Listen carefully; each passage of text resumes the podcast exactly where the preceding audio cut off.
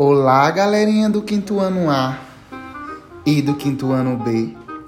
Estamos hoje aqui para falarmos um pouco sobre o conteúdo visto nas aulas online, que foi sobre a hora, o minuto e o segundo, que são as medidas de tempo.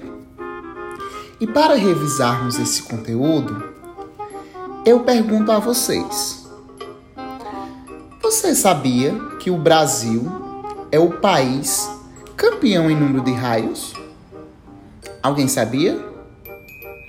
Isso porque boa parte do nosso território está localizado entre o Equador e o Trópico de Capricórnio, numa região do planeta que, por conta da temperatura, é favorável à formação de nuvens de tempestades.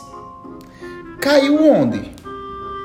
Existe uma maneira de saber a que distância o raio caiu. É simples, mas você precisa ser rápido.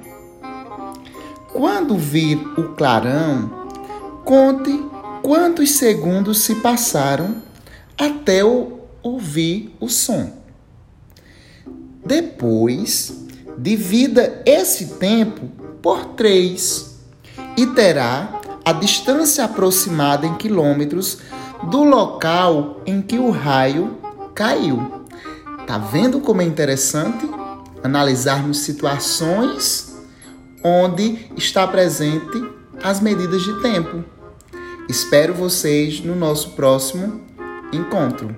Um beijão enorme no coração de cada um.